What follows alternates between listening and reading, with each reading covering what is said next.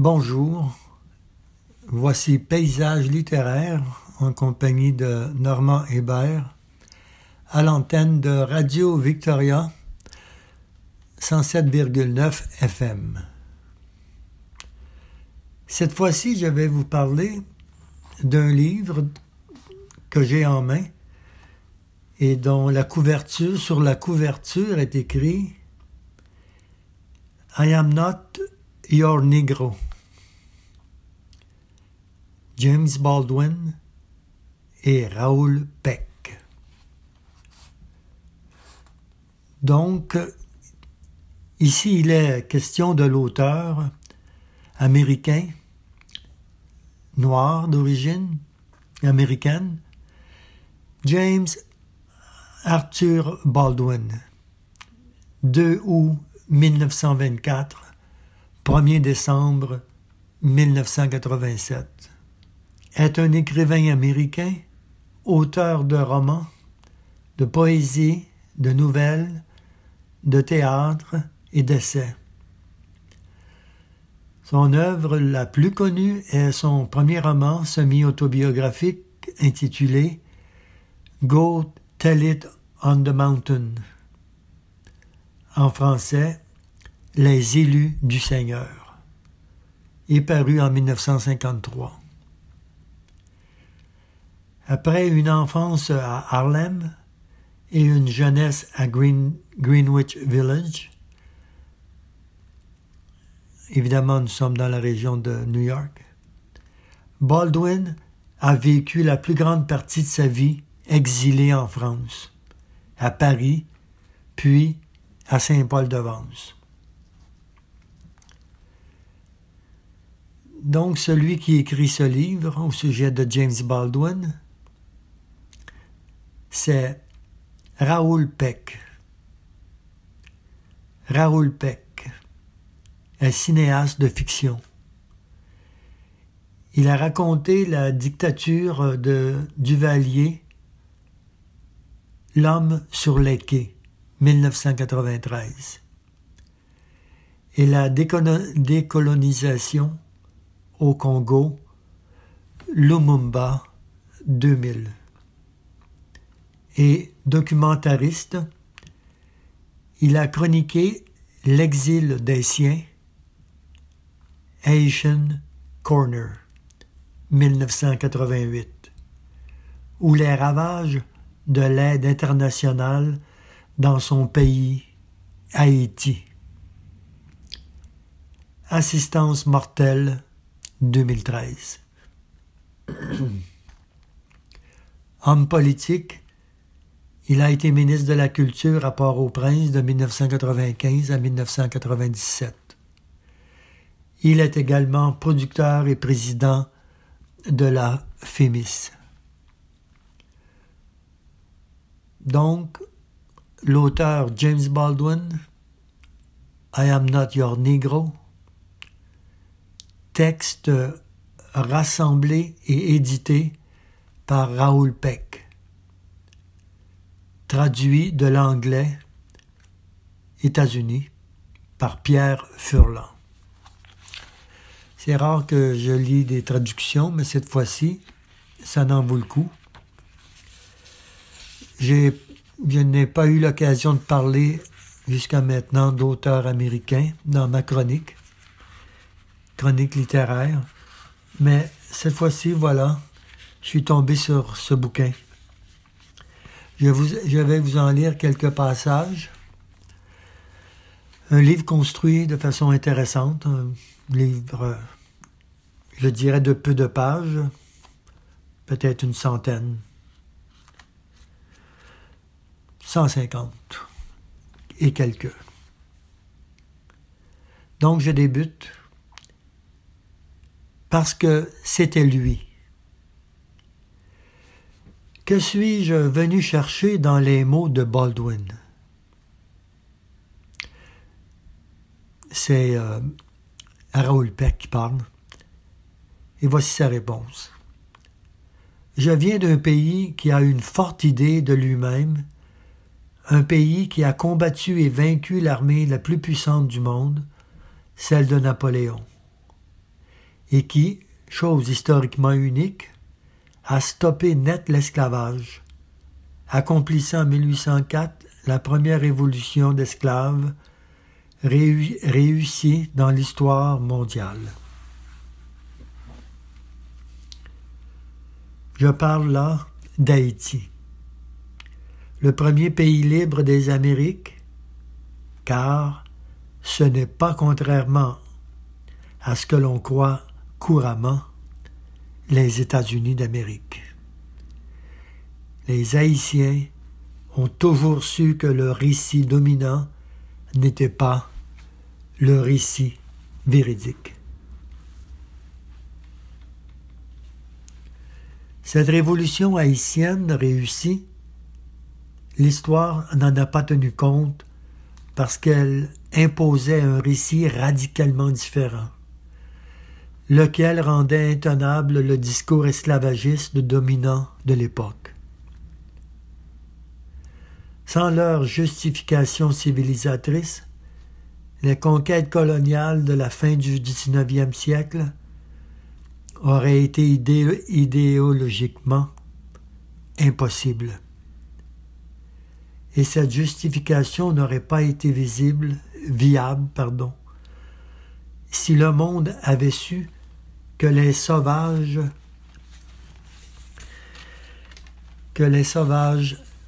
africains avaient anéanti de puissantes armées, surtout celles des Français et des Espagnols moins d'un siècle auparavant. Dans un consensus inhabituel, les quatre superpuissances de l'époque ont étouffé Haïti.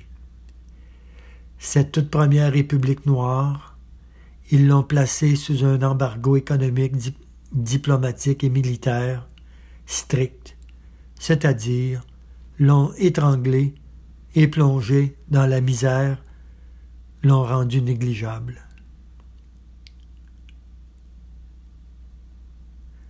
À la suite de quoi, ils ont réécrit toute l'histoire.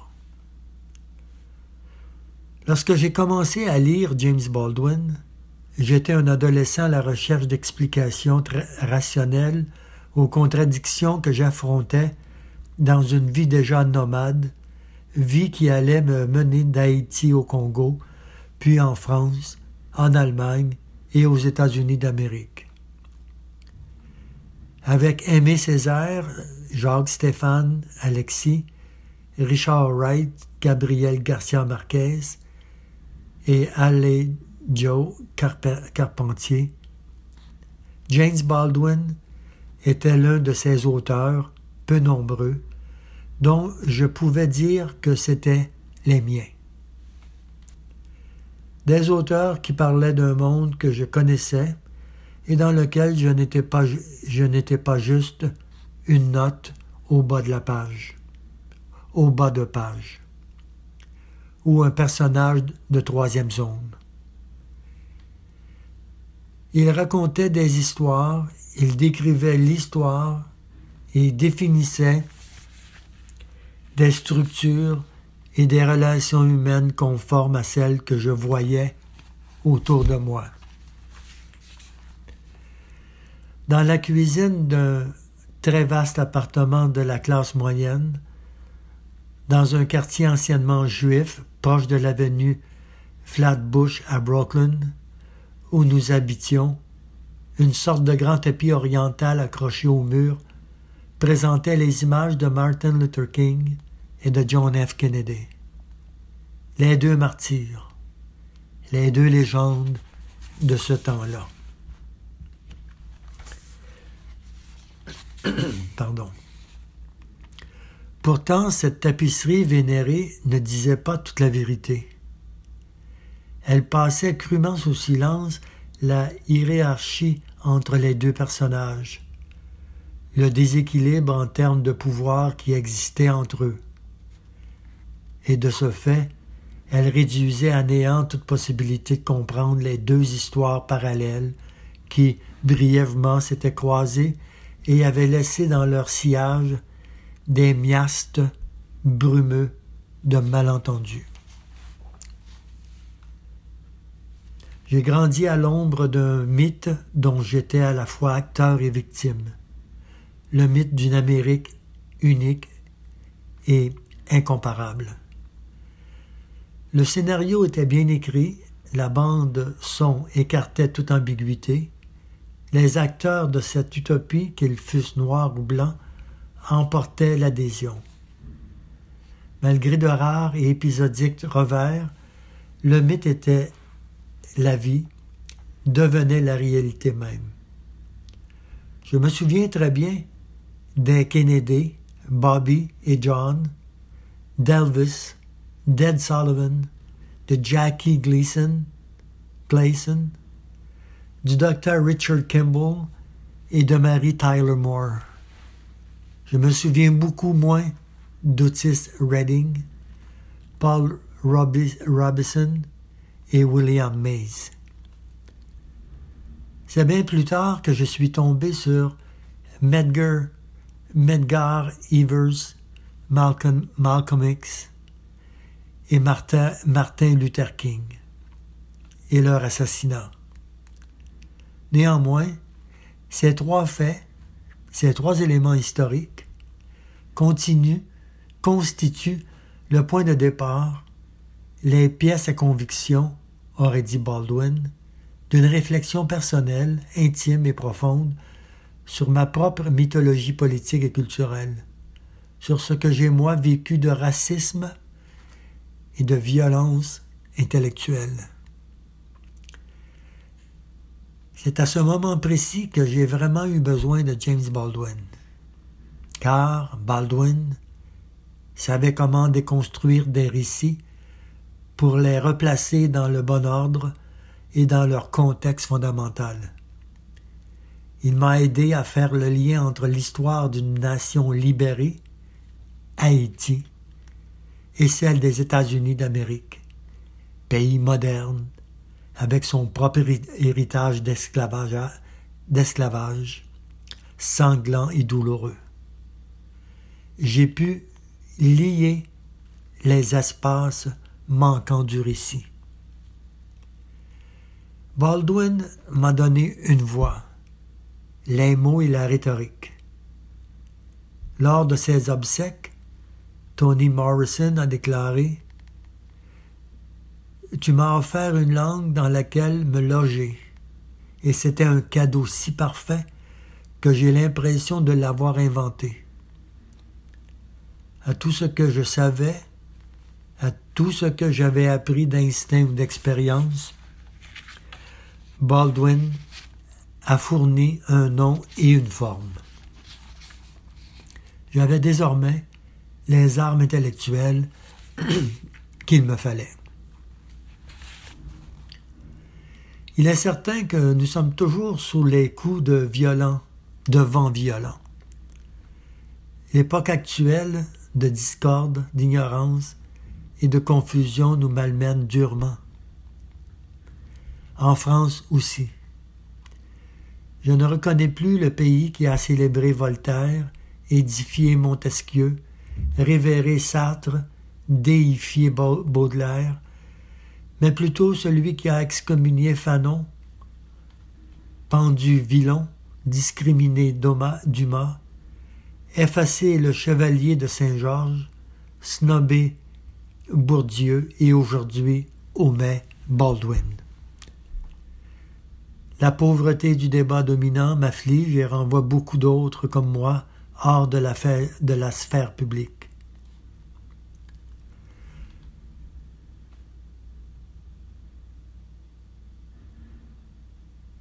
La classe de l'intelligence, au sens marxien du terme, a perdu ses repères, a perdu sa place, a délaissé son rôle d'avant-garde au profit de mystificateurs et populistes de tous bords.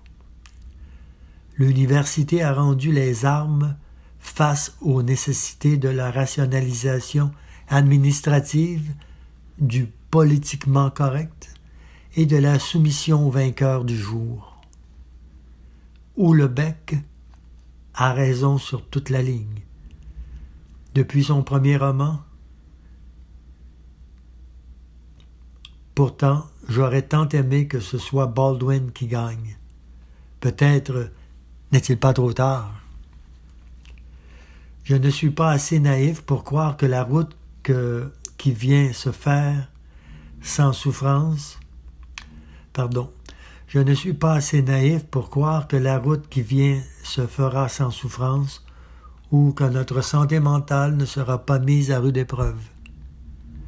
Ma responsabilité consiste à faire en sorte que cette histoire vitale, celle que nous enseigne Baldwin et ses successeurs, ne soit pas enterrée ou mise sur la touche. Notre responsabilité sera sans concession. Voilà, je vous ai lu quelques passages du livre de, au sujet de James Baldwin, écrit par Raoul Peck. I am not your Negro. Faisons une courte pause et on se retrouve dans quelques instants. Juste un mot pour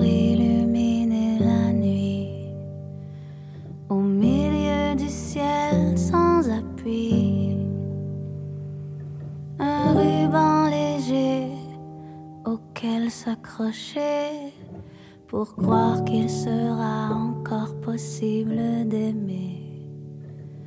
Juste un petit mot, un feu doux en secret déposé dans le cou. L'espoir, un espoir.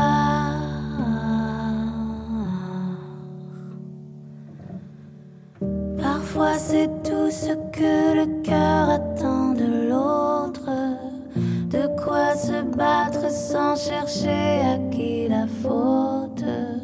Parfois c'est tout ce que le cœur attend de l'autre. De quoi se battre sans chercher à qui la faute.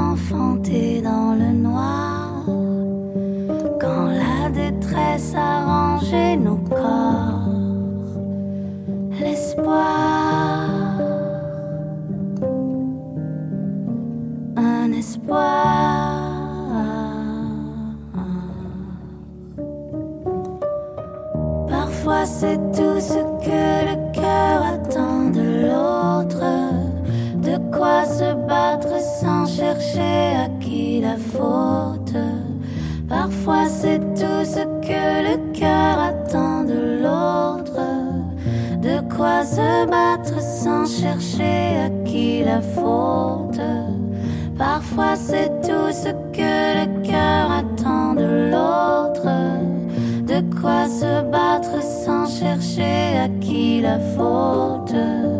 Parfois c'est tout ce que le cœur attend de l'autre, de quoi se battre sans chercher à qui la faute.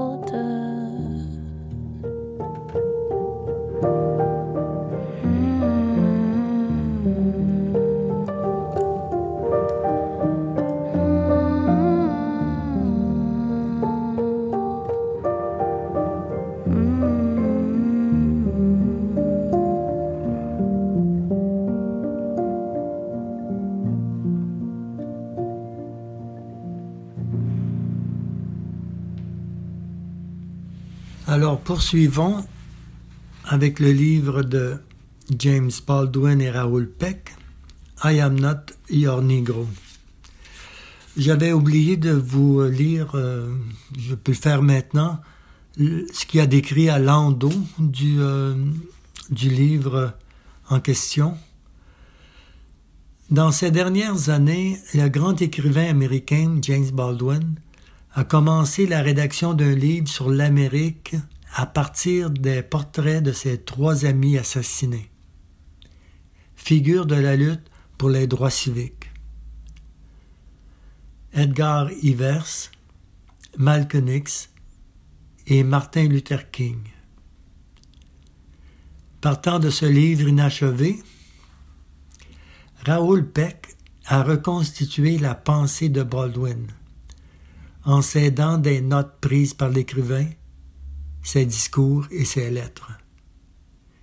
Il en a fait un documentaire, salué dans le monde entier, sélectionné au Oscar et remportant le César 2018. Aujourd'hui devenu un livre, formidable, formidable introduction à l'œuvre de James Baldwin.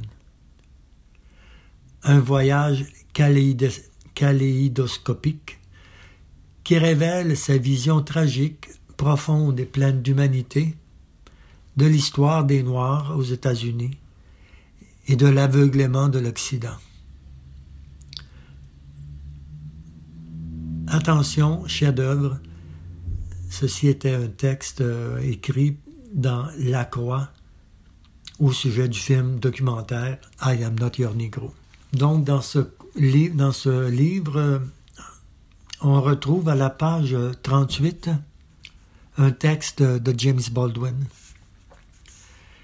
et qui parle, qui s'inspire euh, d'une photo. Je vais vous vu que vous, on peut pas évidemment voir la photo étant à la radio, je vais vous en faire une courte description.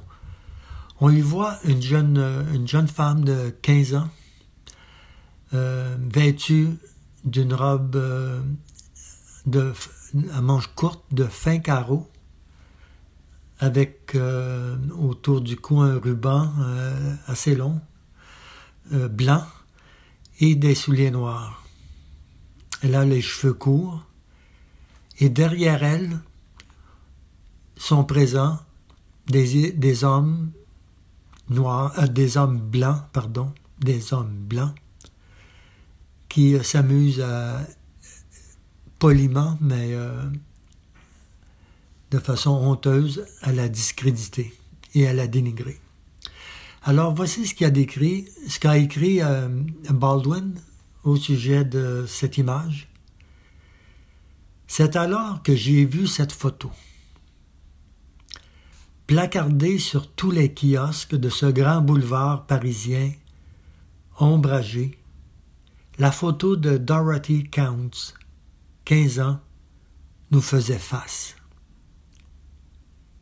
La foule l'injuriait et lui crachait dessus alors qu'elle se rendait en classe à Charlotte, en Caroline du Nord. Une fierté, une tension et une angoisse indicible se lisait sur le visage de cette fille, tandis qu'elle approchait du temple du savoir, les sarcasmes de l'histoire dans son dos. Cela m'a rendu furieux. Cela m'a rendu à la fois de haine et de pitié. Et j'ai eu honte. L'un d'entre nous aurait dû être là, avec elle.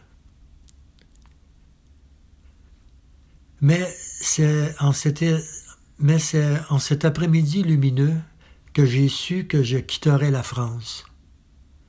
Je ne pouvais simplement plus traîner à Paris à discuter du problème algérien et de celui des Noirs américains. Tous les autres payaient leurs dettes. Il était temps pour moi de rentrer chez moi et de régler la mienne. Je suis enfin revenu chez moi.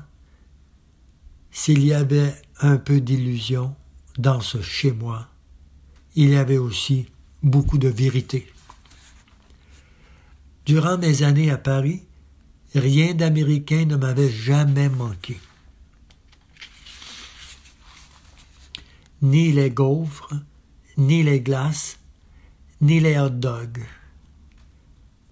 Le baseball, les marjorettes, les films, ni l'Empire State Building, ni le Coney Island, ni la Statue de la Liberté, ni le Daily News, ni le Times Square. J'avais laissé derrière moi toutes ces choses. Elle aurait aussi bien pu n'avoir jamais existé. Et les revoir ou non m'était absolument égal.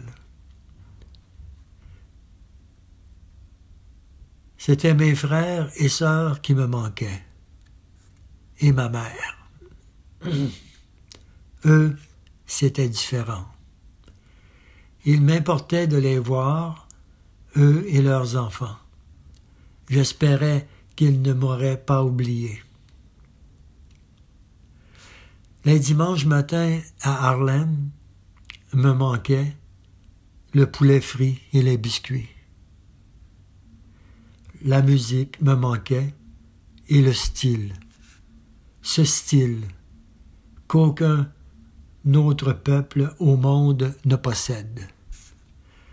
Me manquait la façon dont les visages sombres se ferment, la façon dont les yeux sombres observent et cette lumière qui semble tout illuminer quand s'ouvre un visage sombre.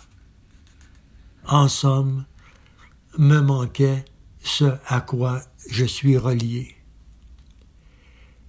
la vie qui m'avait construit, nourri et entretenu, à présent, bien qu'étant comme un étranger, j'étais chez moi. Voilà, c'était. Je vous ai présenté le volume de dont le titre est I am not your Negro, un livre produit aux éditions en livre de poche. Je vais vous ajouter un dernier passage, puisque nous avons peut-être une ou deux minutes. Un passage dont le, le titre du, chapitre débute par pureté. Je suis parfaitement, je sais parfaitement que mes ancêtres n'avaient nul désir de venir ici, pas plus que les ancêtres de ceux qui se sont proclamés blancs et qui exigent que j'entende un chant sur ma captivité. S'ils veulent un chant de moi, c'est moins pour célébrer ma captivité que pour justifier la leur. J'ai toujours été frappé en Amérique par une pauvreté émotionnelle si abyssale, une peur de la vie et du contact humain si profonde, que presque aucun Américain ne me semble en mesure de concilier de façon viable, organique, sa position publique et sa vie privée. Cet échec de la sphère privée a toujours eu l'effet le plus dévastateur sur la conduite des affaires publiques américaines et sur les relations entre blancs et noirs.